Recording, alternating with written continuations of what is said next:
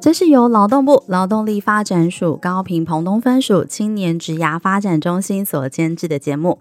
在这里，我们会分享各种关于职涯大小事，从职场前辈的职涯故事与企业职人的观点，让你一次搞懂学校没有教的事与职场的秘密，在探索当中找到天赋，实现自己最喜欢的模样，让职涯生活更美好。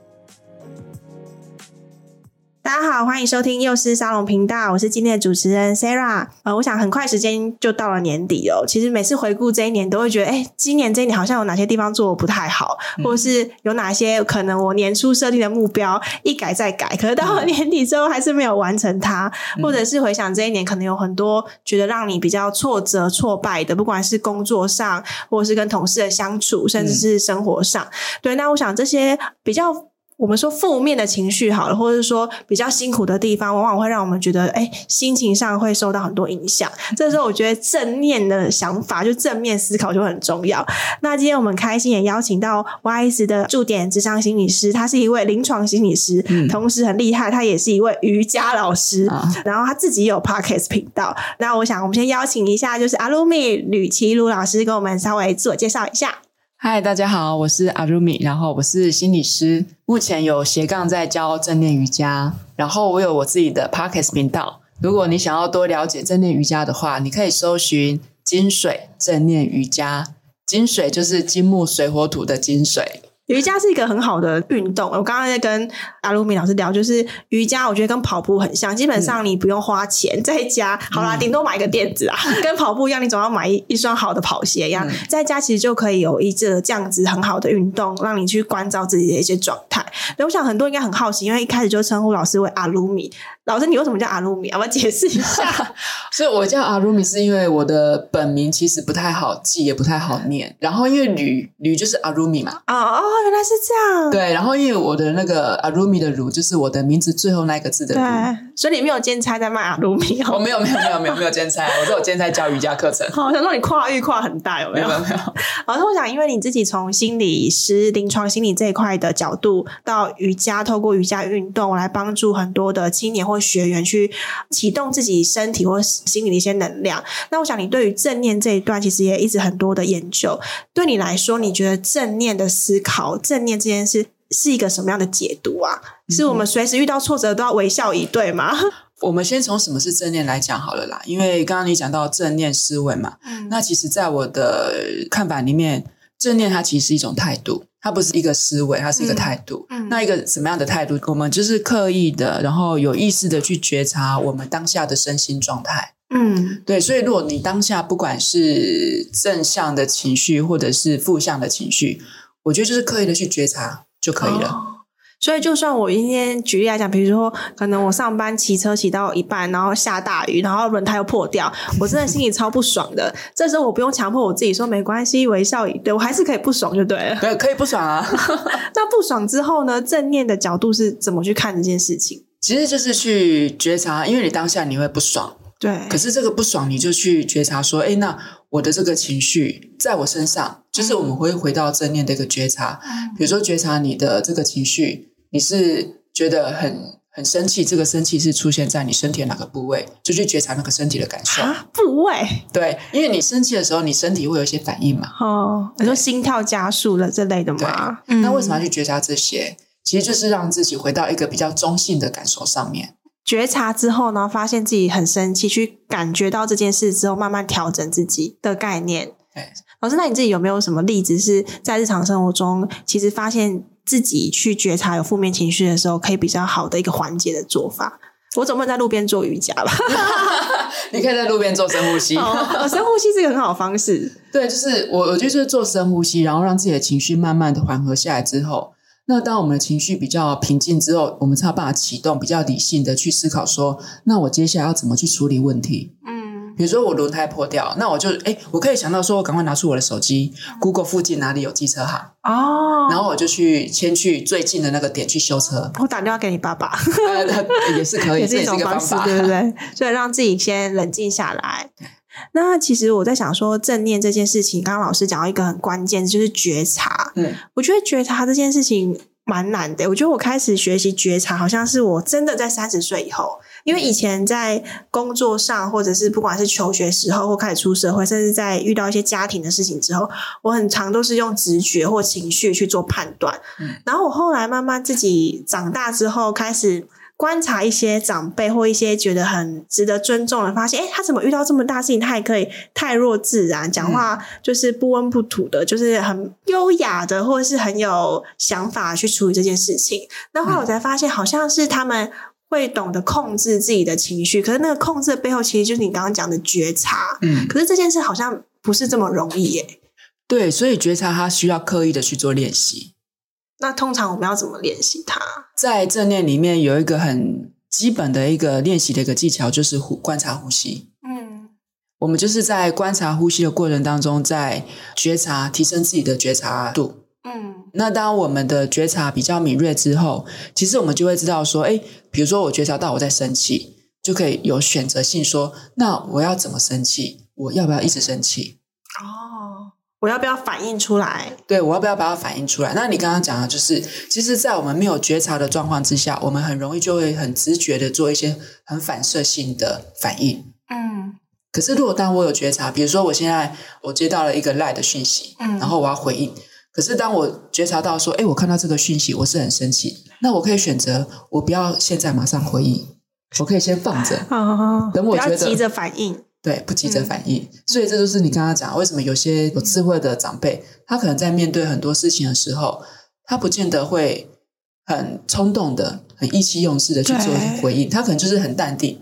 对，但是他在淡定的过程当中，他也许就是启动了他的理性思维，没有，他内心波涛汹涌，他没有表现出来。对对对。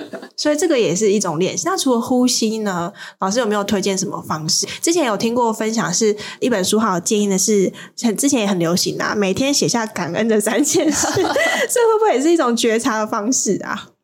对，但是我通常练习的方法会更生活化，而且不太需要什么工具。我会在日常的行住坐卧里面，就是我们生活的习惯里面去做正念的练习。因为我们回到刚刚讲的正念的定义，正念就是有意识的，我们刻意的去觉察我们当下的状态。对。那你在吃饭的时候，你就可以好好的去专心吃饭，觉察你吃饭的这个过程。可是现在很多人吃饭的时候都在干嘛？不好意思说，追剧、划手机。所以你其实说，呃，你正念练习，其实我们在生活的过程当中，当你刻意的去做这个练习，去觉察自己的时候，它就是一种正念的态度。那你在散步的时候，你好好的走路，然后打开你的五感啊，去感受这个过程。感不是没有感觉，是五个不同的感官。对对对对对 对。那比如说你在运动的时候，比如说你刚刚讲到说你有在练瑜伽，对。那你在练瑜伽的过程当中，你去观察你的每一个动作，然后观察你在做这个动作的过程当中，或你停留的过程当中，你的呼吸，嗯，然后你这个过程当中你的起心动念。然后这些的念头出现的时候，在你的身体有没有出现哪些不一样的感受？比如说，你觉得哦，好痛，好痛，我想要赶快离开这个姿势。那当你这个念头出现的时候，你的身体是不是会变得更紧绷？太痛了，我就忘记了。啊，太痛。对，所以你你你下次你可以刻意的去觉察，就是当你在运动的过程当中，不管是做什么运动，你去观察你的呼吸。然后观察你的呼吸跟你的身体的这些动作之间的一些关系，是跟身体的反应的一些关系，是。老师讲这个，我也想到一个是最近看一本书叫《习惯红利》，对、嗯、，Y S 也有这本书，大家可以来免费借阅。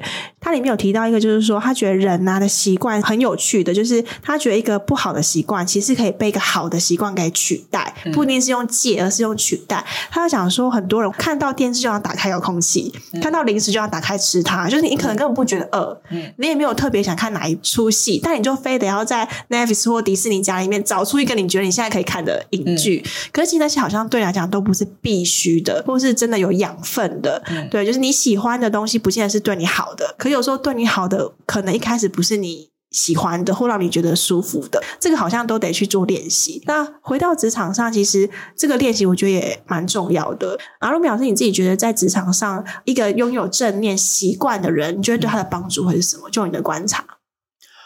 因为如果说对自己有一些比较敏锐的觉察，然后有把正念的态度带到自己的职场上面的话，我觉得不管是职场或者是生活上面啊，嗯、我觉得一个有正念态度的人，他的因为觉察比较敏锐，所以他其实可以，就像我们刚刚讨论到关于情绪的部分，他对自己的情绪觉察比较敏锐，他会知道我什么时候情绪来了。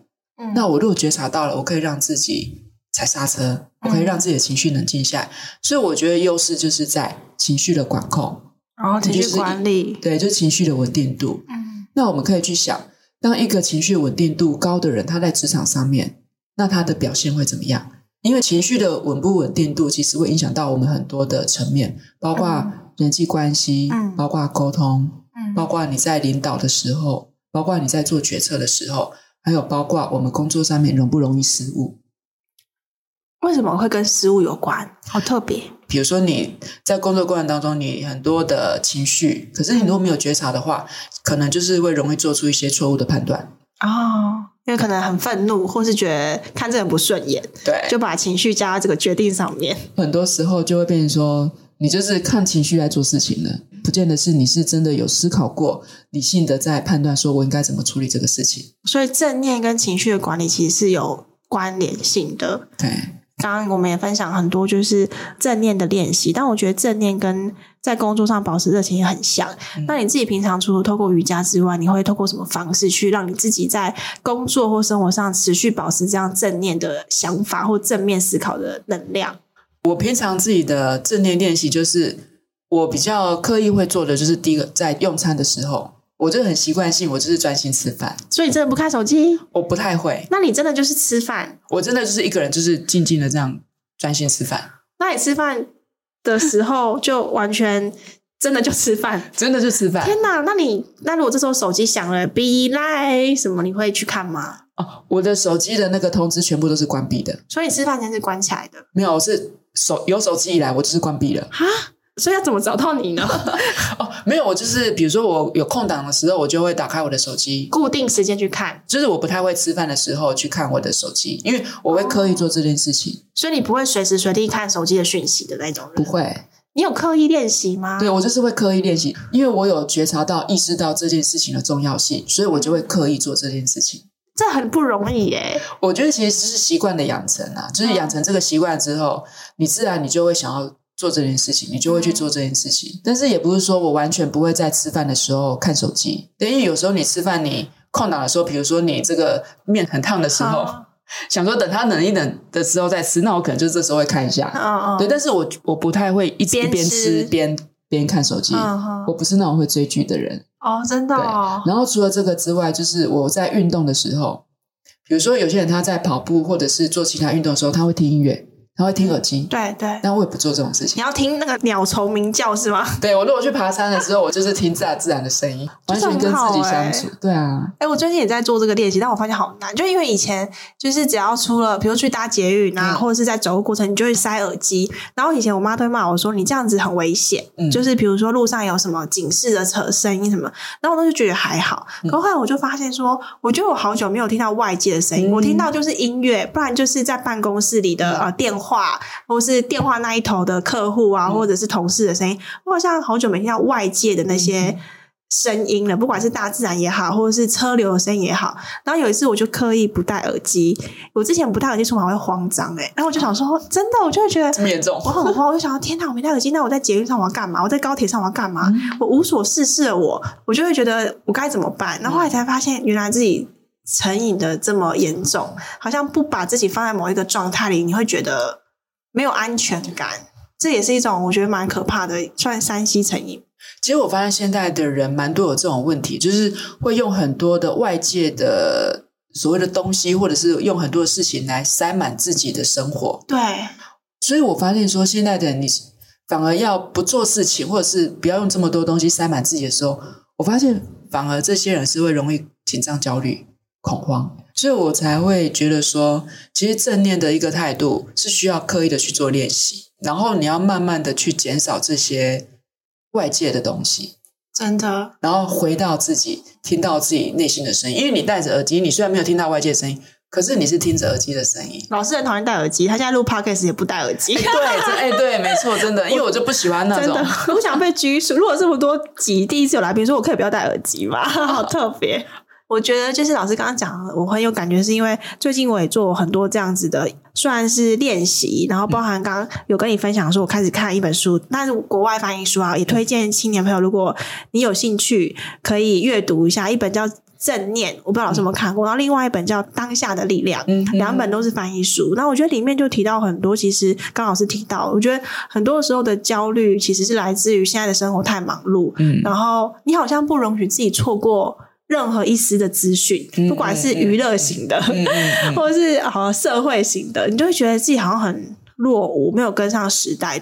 我可是我觉得这好像对于生活来讲，反而你失去了你自己对你自己对生活的期待，嗯、还有掌握去倾听自己声音的这个能力，对啊，所以这块练习我觉得蛮重要的。对，那其实很多人都会觉得说，哦，我已经很忙了，我哪有时间做这些什么正念的练习？对啊，看什么书啊，报告写不完。对啊，关什么呼吸？真 的真的，对，但会呼吸就好，会呼吸就好，对对对，活着就好。但我觉得，就像我刚刚讲，如果说你意识到、你觉察到培养正念的态度的重要性的话，其实你自然你就会想要刻意的去做这个练习。那就像我们刚刚讲，你观察呼吸，你不见得说你要刻意播出十分钟或半个小时的时间。你在走路散步的时候，你就可以观察自己的呼吸。你可以打开你的觉知，去感受这个外在的世界。嗯，所以其实你在生活的过程当中，你吃饭的时候，你就可以好好吃饭。嗯，你洗澡的时候，你也可以好好的去洗澡啊。真的，你去感受那个水流，去感受那个水温。嗯，那其实这就是一种觉察的练习，嗯，一种生活的过程。嗯，而且我发现也的确是这样是，很多我觉得大病小病啊，或者是身体的变化，嗯，我觉得很多时候都是你。每天就这样，不能说得过且过，但的确日子就是一天天过。嗯、你没有真的好好花时间去观察自己身心灵的一些变化，嗯、然后等到你发现有状况，可能都已经是你觉得影响到你一定的程度了。嗯、对，我觉得这个也是一个蛮可怕的事情。所以以前我妈开玩笑会说：“你就是不知不觉啊，你比后知后觉还惨。嗯” 对，然后我想说：“天哪，现在原来真的是这样哎、欸。”对，对，所以你刚刚讲到这个对自己的身心状态没有什么觉察的话，其实我自己的可能是因为我是心理师，然后对我们来讲，自我照顾也是一个蛮重要的一个功课。我除了做这个正念练习、正念的觉察之外，其实我会给自己一些时间去观察自己，我现在的能量，我现在的情绪状态，我现在的状况怎么样？嗯，那当我觉察到，哎，我现在的能量很低，我现在的情绪很低，那我就会去做一些可以照顾自己的方法。嗯，比如说，比如说，我如果觉察到说，哎，我最近很阿杂，很烦，嗯，然后一直很多负面的念头，看很多人都不顺眼，我就会观察到我自己说，哎，我有这样子的状态，我就会意识到说，我其实这个时候其实做什么事情好像也都不太理想，嗯，可能就容易不小心迁怒别人之类的。那所以这时候我反而会让自己去做一些事情，让自己感觉比较舒服一点。比如说，我会去运动，我会去爬山，转移注意力吗？就是转移注意力，然后。透过这样子的一个方式，比较不会让自己一直沉浸在负面的念头或情绪里面。哦，的确是，不然你沉浸在那样子的负面的念头或情绪里面，其实会更容易胡思乱想，然后会钻牛角尖，然后情绪就会更加的负面。嗯嗯，对。所以当我觉察到说，哎呦，我最近能量比较低哦，我觉得我好像一直会反刍一些负面的念头，嗯、那我就会刻意的去做一些事情，让自己转移注意力，嗯，或者是刻意的做一些事情，让自己。比较舒服一点，好过一点。然后表示你的习惯是你会每天刻意留白一段时间吗？比如说睡前还是一早，你会怎么样去让自己去做这样察觉？还是你已经习惯到把这个察觉变成是你生活的一部分？我觉得一部分是我已经很习惯，就是会觉察自己了，所以我不会说每天都刻意什么时间做这个练习。嗯，不过我倒是会每个礼拜固定的会去运动。我我我喜欢爬山，所以对我来讲。这个爬山的这个过程就是一种，第一个它运动嘛，可以舒压；第二个，我在爬山的过程当中，我就是可以练习觉察自己，跟我做瑜伽感到疼痛是一样的道理。啊、所以每个人好像都得找一个专属于自己去认识自己的方式。对，那像我有听过一些人的分享，比如说他在工作的过程当中，他可能没办法出去爬山嘛，对，他没办法就是就地做瑜伽，对对对，所以他可能在工作过程当中，他会。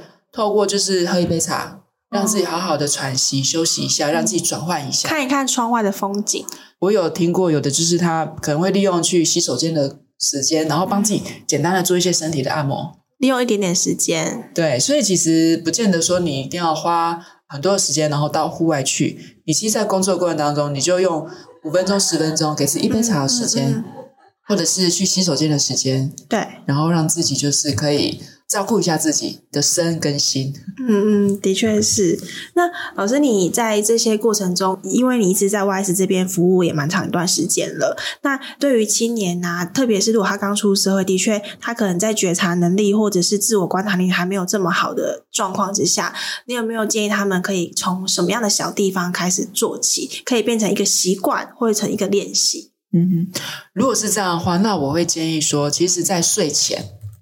对，因为很多人睡前都会划手机嘛。嗯，对。那在睡前你就，当然你也可以划手机啦，但是至少在睡前你给自己五分钟、十分钟的时间，你就好好的静下来，然后就好好的做呼吸的练习，对，观察呼吸，对，呼吸的冥想。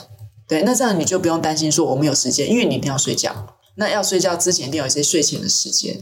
嗯嗯，那我觉得这块其实也蛮好的，是因为像我昨天睡前大概花了一个半小时划手机的 MV，因为 MV 现在不是很多那个短剧吗？什么三十分钟或三分钟看什么，看完一部什么电影，看完一部，老师你有，哦、老师你很少划手机哦。我我 我很常划手机，但我不会看那个。然后我就想说，哦，不知不觉过一个小时，然后你就发现要睡觉前睡得很差，嗯，因为你满脑子都是刚刚的剧情。而且做梦有时候会梦到，对对对，超扯的，就会梦到一些很荒谬的剧情，然后可能里面的主角会改成是你身边的人，或者是你认识的。嗯、那你有时候醒来，我就觉得天哪，自己怎么这么荒谬？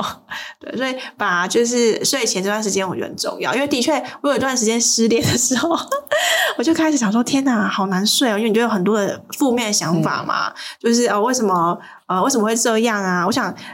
突然间失去工作，可能也是，就是为什么老板不要我啊，等等之类的。然后我就开始改变，是在睡前我就选一本我觉得对我有帮助的书，然后可能也不用要求看很多，我觉得就是一页两页，让你自己心里沉淀一下，有被抚慰到，我觉得就是一个很好的。帮助，嗯，对，所以把握睡前的时间，大家都把手机收起来，强迫自己不能就是看手机这件事，嗯，因为其实就是我觉得现在青年朋友也蛮辛苦，是因为的确在就业市场上，我觉得他有很多的挑战，嗯，就当然我觉得资讯的部分是。很丰富的职区的种类选择也很多，因为现在也不是只有公务员或者是正式企业工作可以做，还有很多非典型的就业等等的。嗯、可我觉得有时候反而压力更大。像我那天在跟一个企业讲师聊，他就说以前的人的担心是没有选择，嗯、所以我可能只能去做什么。嗯、现在的担心是选择太多，我不知道要怎么做选择。所以正念的练习是不是也可以帮助我们在这些做选择的时候，可以有一个更清明的心？老师，你怎么看这件事情？OK，所以像您刚刚讲的，就是现在的人是因为选择太多，不晓得怎么做选择嘛。那我觉得，其实让自己静下来，好好的去理清楚自己想要的是什么。嗯，对，因为我觉得，就像我们刚刚讲的，现在的人可能太多的杂讯，然后用很多的事情塞满自己的生活，所以其实反而是没有办法好好的静下来，理清楚自己到底要的是什么。对，那我觉得就是让自己。静一静，然后沉淀一下，然后去理清楚自己会比较想要做出哪个选择。那我觉得选择没有对错好坏，嗯、我觉得做了这个选择，那我们就去尝试看看。那尝试过后，你觉得哎，好像跟我想的不一样，或者说哎，他可能就是我没有那么喜欢，那没关系啊，我们可以再做别的选择啊。我觉得这个是一个观点，但是我觉得老师刚刚讲一个是我自己很喜欢的观点是，我觉得一定要在情绪稳定的时候做选择。嗯、我记得我跟一个前辈聊天，他就是说，他有跟我分享，他说人不应该在你情绪很激动或很负面的时候做出任何重大决定，因为那个重大决定往往不是你心里真的想要的，你可能是因为一时气愤或觉得。老娘不能输他等等之类去做这个选择。嗯、那因为到年底的时候，我想很多的青年也会面临到他要不要转换工作啊，然后或者是说他现在甚至还在找工作等等的。所以其实把自己的情绪调整在一个正面的状态，好好倾听自己的声音。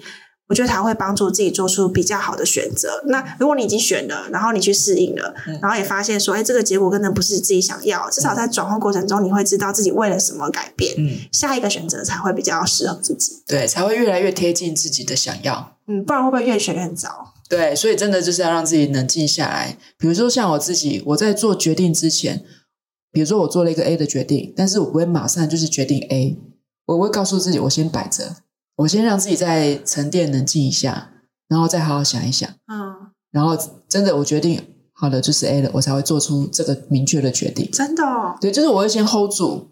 我不会马上就是做出这个决定。那你会 hold 多久？看事情的严重性。对，我会看事情的严重性。点一个餐 hold 十分钟。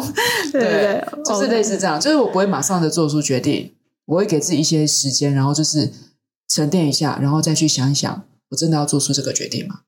老师，那你会用什么方式帮助自己去做判断？比如说列优劣势吗？还是你通常习惯是用什么样的方法？我不太会去列出来，因为我会在我的脑中作业。哦，脑中有自己的卡，那 CPU 就对了。对对对，OK OK。对，然后我就会在脑中里面自己去想。可是我觉得重点是因为我们现在很多时候都是太多想法了，所以你、嗯、你变成说你，我们有时候会说，当你越不去想，当你让自己越无聊，或者是你让自己空白的时候，其实反而会有一些新的念头会蹦出来。哦，无所事事的美好。对，所以我反而会是去让自己无所事事。然后在那个过程当中，我有时候就会突然蹦出一些念头来，我就会发现说，哎，这个好像是我没有想到的角度。对，那有可能他就这个角度有可能就会改变我的决定，或者是会让我更笃定我的决定。然后至少你就会觉得更确定要或不要，对，不会因为别人的声音或是当下的一些局势而做出决定。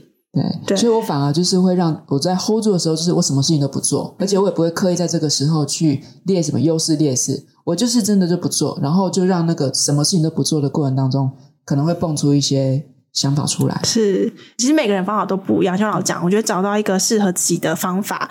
最适合自己的做决策的方式，嗯，我觉得舒服就好。对，但是老师今天教会我们一个很重要，其实我觉得正念思考这件事最重要，并不是你要成为一个多正面的魔人，就是都不能生气，嗯，也不能不开心，而是你要懂得去觉察自己的一些情绪跟想法，然后让自己呈现在一个情绪管理比较稳定的状态。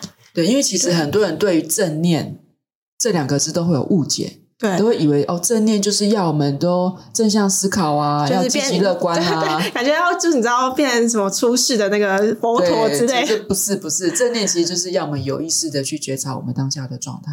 嗯，对。那你当下你若心情不好，你就觉察那个心情不好。真的，不然有时候你没觉察到，你可能讲出来的话。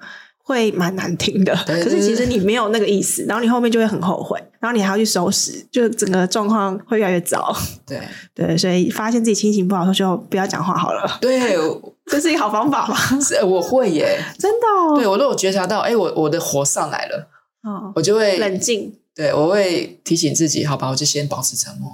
这也是一种好方式，不讲总比讲出难听话好。嗯。这是一个很好的选择。那我想今天很开心，就是呃邀请阿鲁米老师来跟我们分享怎么样去认识正念这个事情。我想它不是一个很严肃或者是很高的标准，嗯、其实就从觉察自己，不管是身体、心理的改变都很好。因为我觉得在大家都说要有好好的工作，是因为要有一个好的生活去满足我们生活上的所需。那这些的背后，其实都是要一个好的身心灵健康。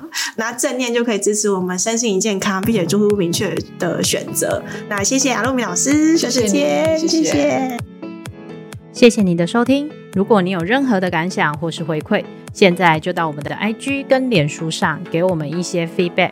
如果你喜欢我们的节目，不要忘记订阅并留下五颗星评价，给我们一些鼓励，并分享给身边更多人知道。谢谢大家，我们下集再见。